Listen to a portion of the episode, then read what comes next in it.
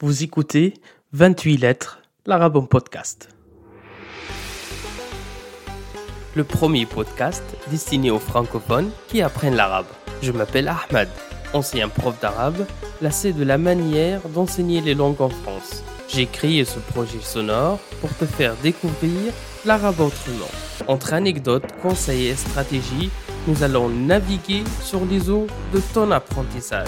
Prêt à embarquer? Alors largons les amarres. Mais avant, si tu aimes ce podcast, n'hésite pas à le partager sur les réseaux sociaux.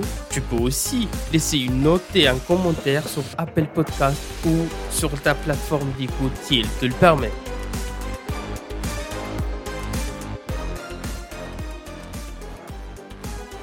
Ahlan wa sahlan dans ce 25e épisode de 28 lettres, l'arabe en podcast. Entre 2017 et 2019, un demi-cours universitaire s'intitulait Arabe littéral niveau avancé. Il s'agissait de mettre en application la grammaire et les autres règles à travers essentiellement la pratique orale. Bien sûr, l'aspect écrit était présent, mais je privilégiais la compréhension et l'expression orale. Comment ça se passait concrètement? On partait d'un support, texte écrit, fichier audio, reportage télévisé ou radiophonique pour lancer une discussion et un débat entre les étudiants, bien sûr en arabe littéral. Un jour, on avait un texte issu du site internet du service arabe de la BBC. Ce texte abordait les défis de la langue arabe au début du XXIe siècle. Comme il y avait quelques étudiants arabophones de naissance, c'est-à-dire qu'ils sont nés dans un pays arabe et ensuite sont venus récemment en France il y a quelques années pour poursuivre leur cursus universitaire, je leur ai posé la question suivante. À votre avis, vous, ce groupe, quelles sont les menaces ou les dangers auxquels cette langue fait face dans les pays arabes à l'ère de la mondialisation? Un des étudiants a donné une réponse aussi surprenante que choquante. Il a martelé, je cite, Pour moi, l'arabe est une langue sans utilité de nos jours et sans aucune importance dans l'avenir. Et j'inciterai mes enfants à apprendre d'autres langues comme l'anglais ou l'espagnol qui seraient plus bénéfiques en termes du parcours académique et professionnel. Fin de citation ou fin de réponse Bon, heureusement que d'autres camarades arabophones et francophones n'étaient pas du même avis de cet étudiant, cet avis qui était euh, aussi radical que éliminatoire. Mais cet épisode m'a beaucoup marqué. Le soir même, en rentrant chez moi, je me suis posé la question. Pourquoi un jeune natif de la langue arabe, né, grandi et ayant fait sa scolarité en langue arabe dans un pays arabe, pourquoi avoir autant de rejets et de contestations de sa propre langue ou de sa langue maternelle? Ce qui m'a sidéré le plus dans sa réponse, c'est son jugement sans appel en accusant la langue arabe comme immuable, inchangeable, figée et ayant rejeté toute évolution, réactualisation ou toute mise à jour. En partant de ce constat, l'arabe serait, euh, selon lui, une langue incapable d'offrir à ses natifs le progrès scientifique ni l'évolution académique qu'ils souhaitaient. Ça nous conduit à une autre question. Les années glorieuses de la langue arabe font-elles partie du passé et ne sont vraiment qu'un souvenir lointain? Quelques auditeurs et auditrices vont tout de suite répondre par la négative. Ils se baseront sur le lien inséparable entre langue arabe et religion musulmane. Certes, l'arabe est et restera éternellement la langue sacrée du Coran, de la prière, des invocations, des paroles du prophète Mohammed, de la jurisprudence ou al-fiqh, de l'exégèse du texte coranique ainsi que d'autres champs de savoir religieux en nombre illimité. Or, j'ai envie de dire que l'arabe est aussi une langue scientifique d'expression littéraire et d'évolution de carrière professionnelle. La langue arabe est tout à fait capable d'intégrer toutes les nouveautés techniques et industrielles et les exprimer parfaitement. Autrement dit, pourquoi l'arabe serait démuni face au vocabulaire technique et scientifique toujours évolutif et en perpétuel changement, alors que les autres langues le font très bien, sans aucun problème. Petit rappel, les sciences dures ne sont pas présentées exclusivement en anglais, comme on pourrait le croire. Ici en France même, les cours dans les facs de médecine, biologie, pharmacie ou encore en licence de comptabilité se font entièrement en français. Et ça, ça n'a pas empêché d'avoir par exemple sept prix Nobel français ces dix dernières années. Ces lauréats sont répartis entre la chimie, l'économie, la physique et la médecine.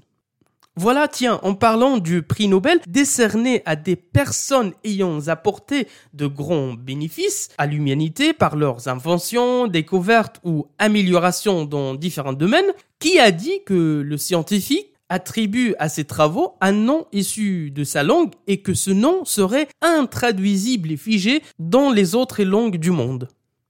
En fait, c'est l'argument avancé par certains arabophones pour justifier l'abandon de leur propre langue de l'arabe. Selon eux, les populations arabes ne sont que consommateurs, ils n'apportent actuellement rien à l'humanité. La langue arabe ne doit donc pas sortir du domaine de la poésie et de critique littéraire, et la langue doit aussi sans la moindre résistance, incorporer les termes étrangers pour exprimer les différentes nouveautés techniques. Je te donnerai un exemple très simple qui prouve tout à fait le contraire. Par exemple, l'appareil à travers lequel tu es en train d'écouter ce podcast, le fameux téléphone portable, inventé au milieu des années 1970 et commercialisé dix ans plus tard, le téléphone portable, le téléphone mobile, le téléphone cellulaire est une invention américaine. On est tous d'accord. Bien. Si l'hypothèse qui confirmait que la nouvelle machine ne changerait pas de nom d'une langue à l'autre, on aurait dû appeler cet appareil mobile phone ou cell phone je ne sais pas pourquoi j'ai pris la voix de la dame de Google Traduction ou la dame de GPS. Bref, on aurait dû appeler cet appareil mobile phone ou cell phone dans tous les pays du monde et dans toutes les langues du monde. Or, ce n'est pas vrai. En français, on a cherché l'équivalent qui est téléphone mobile, téléphone portable. En arabe également, on utilise un des trois noms pour désigner cet objet ou cet appareil comme al-hatif al-jawal, al-hatif al-naqal, al-hatif al-mahmoul. Ces trois noms expriment parfaitement les différentes fonctionnalités et la particularité de cet appareil, de ce téléphone, tout comme en anglais ou en français. Si tu as l'opportunité, l'occasion et la chance de visiter la bibliothèque d'une des académies de la langue arabe ou les archives nationales d'un des pays arabes, tu seras surpris, étonné de la quantité importante de références et de manuscrits en ingénierie, en astronomie, en physique, en chimie, en urbanisme, rédigés toutes en langue arabe. Le problème n'est donc pas les ressources ou les travaux en langue arabe qui manquent, mais c'est nous les problèmes. C'est nous, les arabophones et les natifs, qui délaissent tout cet héritage sur les rayons de bibliothèques ou dans les sous-sols d'un centre de recherche ou d'une université. Or, la langue arabe s'est parfaitement adaptée aux inventions du XXe et XXIe siècle. Au fil des années, les linguistes arabes ont proposé des mots comme médière pour dire radio en arabe. هاتف téléphone en arabe. لاقط microphone en arabe. حافلة bus ou car en arabe. تطبيق application sur ton portable en arabe. مرئية clip vidéo en arabe. Ou encore حاسب آلي ordinateur en arabe. Je viens de te donner cet exemple, mais la liste de néologismes en arabe est interminable. Juste, mais c'est quoi un néologisme? C'est tout simplement un mot nouveau ou apparu récemment dans une langue pour répondre à un nouveau besoin, que ce soit ce besoin sociétal, technique, industriel ou autre. Cette procédure d'enrichissement pourrait emprunter une des deux voies. La première voie, ça s'appelle le néologisme de forme ou at-ta'rib, l'arabisation, qui consiste à avoir ou obtenir un mot nouveau dans le sens où il n'existe pas auparavant un mot forgé en quelque sorte de toute pièce. Exemple, le mot asqof, évêque en français. Asqof en grec signifie le berger, le responsable du bétail, qui a donné en arabe évêque ou responsable et dignitaire d'une église chrétienne. Un autre exemple, qui vient de français cette fois-ci, Munawara. Le mot Munawara en arabe vient de manœuvre en français.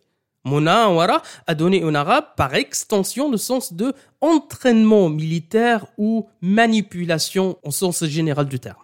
La deuxième voie du néologisme, ce qu'on appelle le néologisme d'emprunt lexical, c'est-à-dire ad-dakhil. Qu'est-ce qui se passe? Il s'agit d'un mot étranger qui est entré dans l'arabe sans aucune modification. Exemple très simple, secrétaire. Bon, secrétaire. Géographia, géographie. Basma, qui est empreinte digitale qui provient de turc. Chataranj, les jeux des échecs, qui provient du persan. Ou bien Qibban, qui est les sangles de manutention, ou pour les déménagements, qui provient aussi de la langue turque.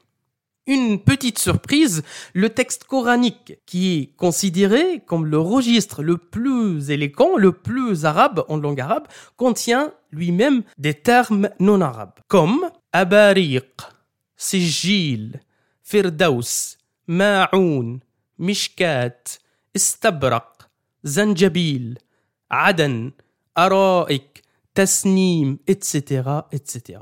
Tous ces mots et bien d'autres proviennent de l'hébreu, du persan, du syriaque et du grec. Les noms propres de certains personnages, comme les prophètes Nouh, Noé, Lot ou Lut, Youssef, Joseph, Mariam, la Vierge Marie, ou euh, l'ange Gabriel, tous ces noms propres ne sont pas arabes non plus.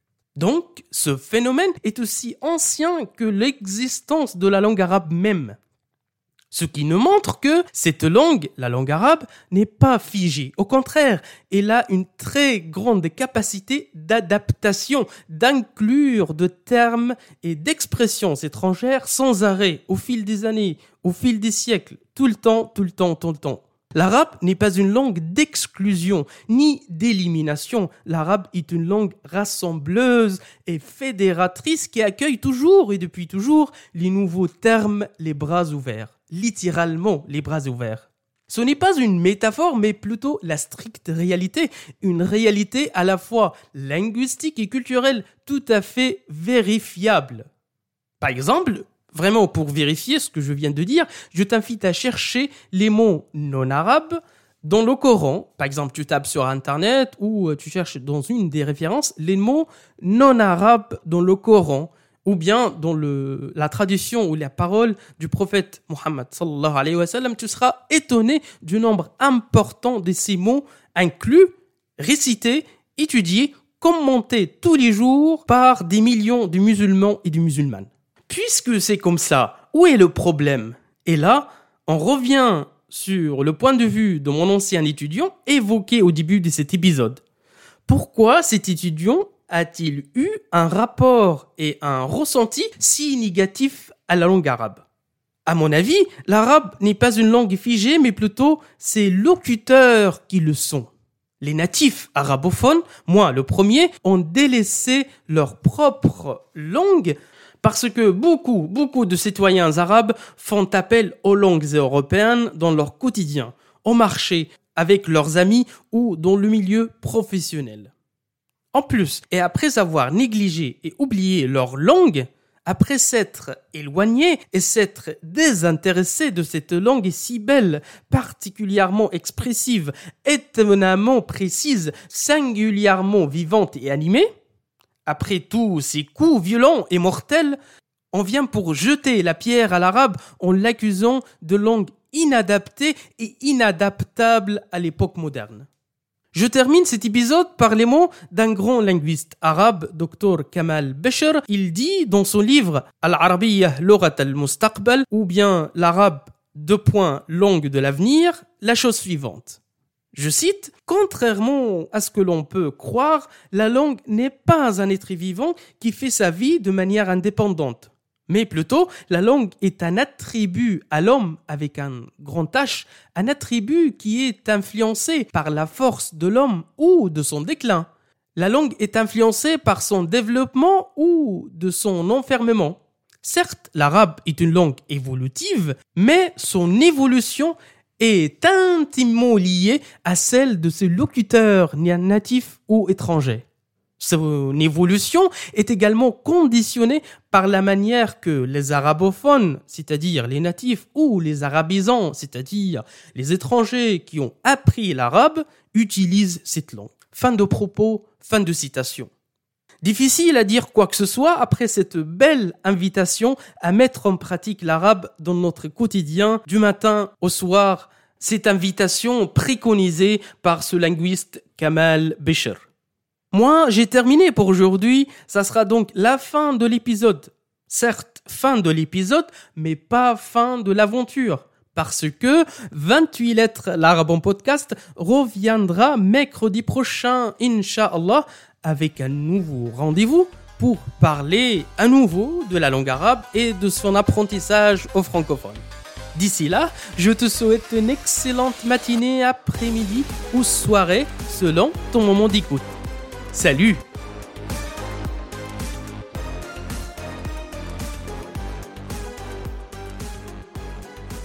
Merci de ne pas avoir quitté le navire en pleine mer. J'espère que tu es maintenant arrivé à bon port. Si cet épisode t'a plu, n'hésite pas à venir en discuter sur mon compte Instagram 28.lettres ou sur la page Facebook du podcast. T'as le lien en description. Si tu veux me soutenir gratuitement, une note et un commentaire sur Apple Podcast, ça ne te prend qu'une minute et ça m'aide énormément. À très vite sur Instagram, sinon à mercredi prochain.